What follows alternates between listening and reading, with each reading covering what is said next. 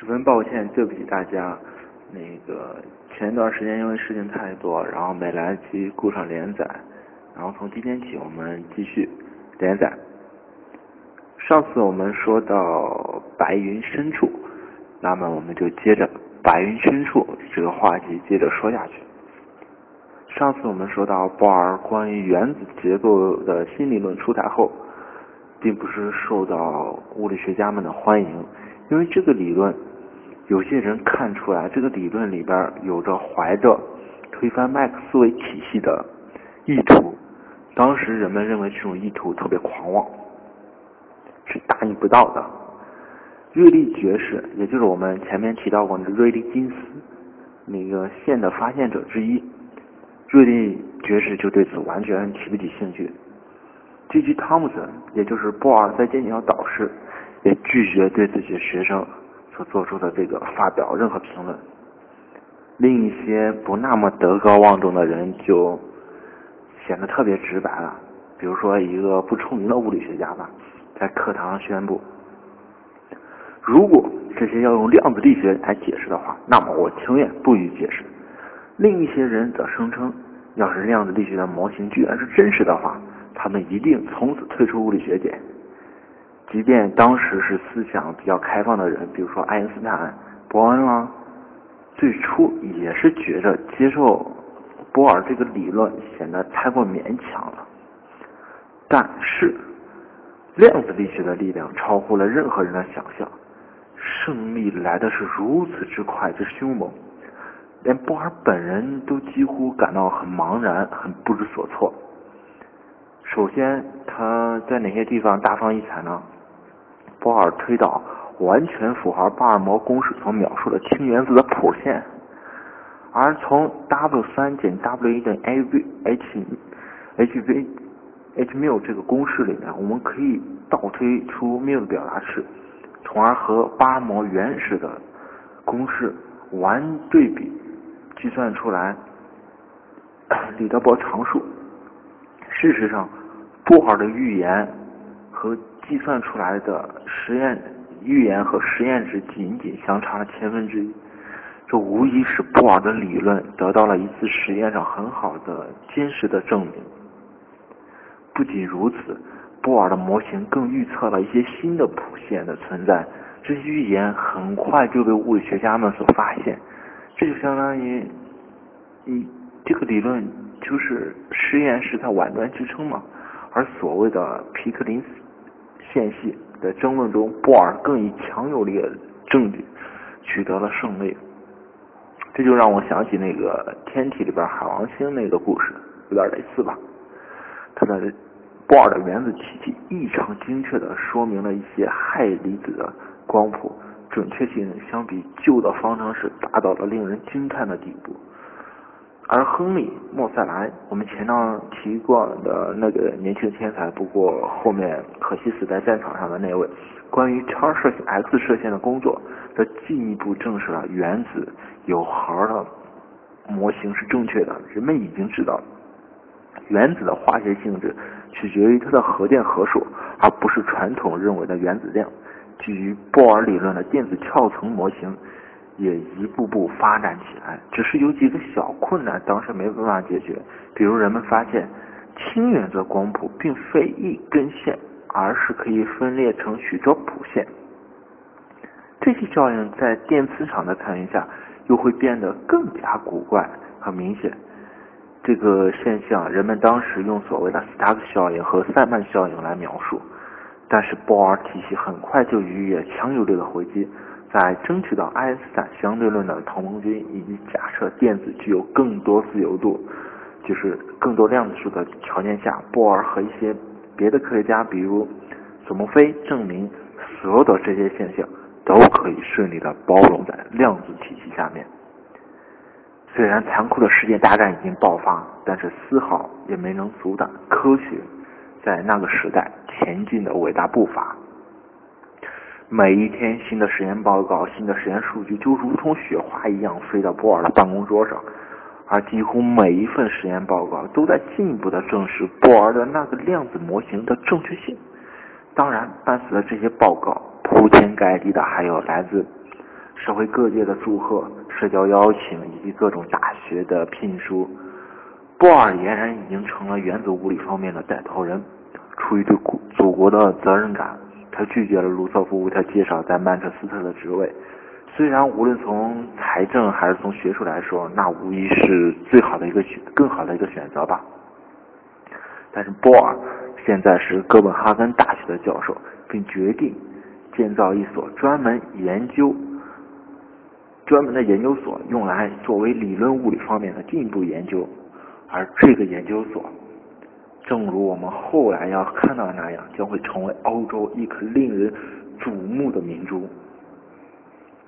这就让我不禁感叹：牛人在哪儿都是牛人。他的魅力将吸引全球最出色的年轻人到此聚集，并散射出更加璀璨的思想光辉。在这里，我们不妨回顾一下波尔模型的一些基本特点。它基本上是卢瑟福行星模型的一个延续，但是在波尔模型中，一系列的量子化条件引入，从而使这个体系有着鲜明的量子化特点。首先呢，波尔假设。电子在围绕原子核运动时，只能处于某些特定的能量状态中。这些能量状态是不连续的，称之为定态。你可以有一一，可以有一二，但是不能取一一和一二之间的任何数值。正如我们已经描述的那样，电子只能处于这些定态之中，两个定态之间没有缓冲地带，那里是电子的禁区，电子无法出现在那里。范尔规定。当电子处在某个定态的时候，它是稳定的，不会放射出任何形式的辐射而失去能量，这样就不会出现原子崩塌崩溃的问题。但是，波尔也允许电子在不同能量之间的转换，或者说跃迁吧。电子从高能的能量高的一二态跃迁到一一态时，就会释放出来一二减一一的能量来。这些能量将会以辐射的形式放出。根据我们的公式可以知道，这个辐射的频率为缪，从而得到一二减一一等于 h 缪。反过来，当电子吸收了这么多能量，咦，它也可以从能量低的状态攀升到能量较高的状态，其关系还是符合我们刚才说的一二减一一等于 h 缪。每一个可能的能级都代表了一个电子运行的轨道。这就好比地面五千米的卫星和离地面八千米的卫星代表了不同的势能一样。当电子既不放射也不吸收能量的时候，它就稳定的在一条轨道上运行。当它吸收了一定能量的时候，它就从原先的那轨道消失，神秘的出现在离核较远或者能量更高的轨道来。反过来，当它绝望的向核坠落时，它放出在高能态所收过来的能量，一直坠落到最低的能量的那个定态，也就是所谓的基态为止。因为基态是能量最低点最低的状态，电子无法再往下跃迁，于是便恢复了稳定的状态。我们必须注意到的是，这种能量的跃迁是一个量子化的行为。如果电子从一如果电子从一二跃迁到一一，这并不表示电子在一过程中经历了一二和一二和一一两个能量之间的任何状态。如果你还觉得困惑，那么代表，那么说明连续性的幽灵还在你脑海中盘旋。事实上，量子像一个特别高超的魔术师，他在舞台的一端微笑着挥手，挥着手，戴着帽子登上舞台，转眼间便出现了。便出现在舞台的另一端，而在任何时候，他没有经过舞台中央的任何部分。不仅能量是量子的，甚至原子在空间中的方向都必须加以量子化。在波尔索诺菲模型中，为了更好的解释塞曼效应和斯塔克效应，我们必须假定电子的轨道平面具有特定的角度，其发现要么平行于磁场，要么和它垂直。这听上去似乎一个很奇怪的理论，就好比说一架飞机只能沿着零度径线飞行，而不可以沿着五度、十度、二十度径线飞行一样。不过，即便如此奇怪的结论，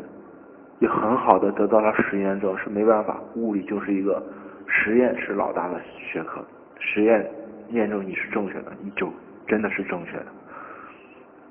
两位物理的两位德国的物理学家。奥托斯特恩和沃尔特·盖拉赫在1922年进行了一次经典的实验，即著名的斯特斯特恩盖拉赫实验，有力的向人们展示了电子在空间中的运动方向同样是不连续的。实验的原理很简单，电子绕着原子核运行，就相当是一个很微弱的闭合电流。会产生一个微小的磁矩，这就使得原子在磁场中会发生偏转，其方向和电子运行的方向有关。斯特盖拉赫将一束银原子通过一个非均匀的磁场，如果电子的运行方向是随意的而连续的话，那么原子应该随机的向各个方向偏转才是，对吧？然而在实验中，两人发现原子数分成有规律的两束，每一束的强度都是原来的一半，很明显。在空间中，电子只有两个特定的角度可选，在往上偏转的那束电子里，所有的电子都是上旋；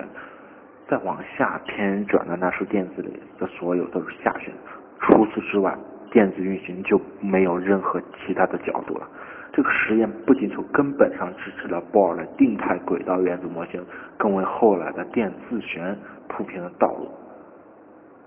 电自旋，我们先。按下不表，我们后面会接着说电磁旋的事情。说实话，楼主到现在还没搞明白电自旋到底是什么回事，说不明白呀。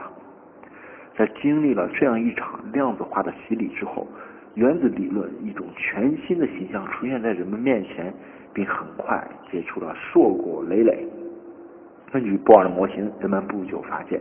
一个原子的化学性质主要取决于它最外层的电子数量。并由此表现出来有规律的周期性来，这就为周期表的存在提供了最好的理论支持。但是人们也曾经十分疑惑，那就是对于拥有众多电子的重元素来说，为什么它的电子能够长期的占据外层电子轨道，而不会失去能量落到靠近原子核的低层轨道上去呢？这个疑问，有年轻的泡利在一九二五年做出了解答，他发现。没有两个电子能够享有同样的状态，而一个轨道上所有包容的不同状态，其数目是有限的。也就是说，一个轨道上有着一定的容量，当电子填满了这个轨道之后，其他电子便无法再加入到这个轨道上来了。一个原子就像一个宿舍一样，每个宿舍都有一个四位四位数的门牌号。底楼只有两间房，分别是幺零零幺和幺零零二。二楼则有八个房间，门牌号分别是二零零一、二零零二、二幺零幺、二幺零二、二幺幺幺等等等。越是高层的楼，它的房间数量越多，租金也越贵。脾气暴躁的管理员泡里在门口张贴了一张布告，宣布没有两个电子。没有两个电子房客可以入住到同一个房间，于是电子们争先恐后的涌入这栋大厦。先到的两位占据了楼底那两个物美价廉的房间，后来者因为楼底已经住满了，不得不退而求其次，开始填充二楼交付的房间。二楼住满后，又让三楼依次类推，一直到租金高的离谱的六楼、七楼、八楼。不幸，住在高处的电子虽然入不敷出，却没什么办法。因为楼下便宜的房间都已经住满人了，没办法再搬进去了。叫苦不迭的他们把 Party 那个蛮横的规定称作 Party 不相容原理。但是这一措施的确能够更好的帮助人们理解原子社会的一些基本准则。比如说，喜欢合群电子们总试图让一层楼的每个房客都住满。房客，我们设想一座大大厦。它有三，它在它的三楼只有一个孤零零的房客住在三零零幺的房间，而它相邻的铝大厦的三楼正好有一间空房没有入住，也就是三幺二二。出于电子对热闹向往，那大厦那位孤独的就顺理成章的搬到铝大厦，要去填满那个空白的房间，而他也受到了房客在那里的热烈欢迎。这一举动也促使了两座大厦的联谊，形成了食盐社区。这就是我们经常吃到的食盐。在某些高层大厦里，由于空的房间太多，没有找到足够的孤独者来填满一层楼，那么即便仅仅填满一个，可以电子们也是表示欢迎的。所有的这些当然都是一些很形象、很笼统的说法，实际的情况要比这些更复杂。比如每个楼层房间还因为设施不同要分成好几个等级，越高越贵，也不是一个普遍原则。比如六层六层的一间总统套房就有可能比七层的普通房间贵上许多，但是这些都不是问题，关键在于波尔的电子轨道模型非常有力、非常有说服力的解释了原子性质和行为，它的预言和实验结果基本上吻合的丝丝入扣，在不到两年的时间里。波尔理论便取得了辉煌的胜利，全世界的物理学家们都开始接受波尔模型，甚至我们那位顽固派、拒绝承认量子实际意义的普朗克，也开始重新审视自己当初那伟大的发现了。谁也没有料到，如此具有伟大意义的理论，居然是历史舞台上一个匆匆过客。波尔的原子理论像一颗耀眼的火流星。在天空中燃烧出一瞬间的惊艳，然后拖着长长的尾巴划过那浓密的云层，轰然坠落在遥远的地平线之后。大家稍作停留，欣赏一下这最后的余光，稍微调整一下，我们马上要进入茫茫诡异的白云深处。波尔的模型。在后来，我们会发现，我们会不断的修正它的概念里边还是不够激进，还是掺杂了部分经典的理论，导致它的理论在后面出现了一些问题。也一句话简而概概之，它量子的不够彻底，还有一些地方一个经典的味道。我们接下来再说，谢谢大家。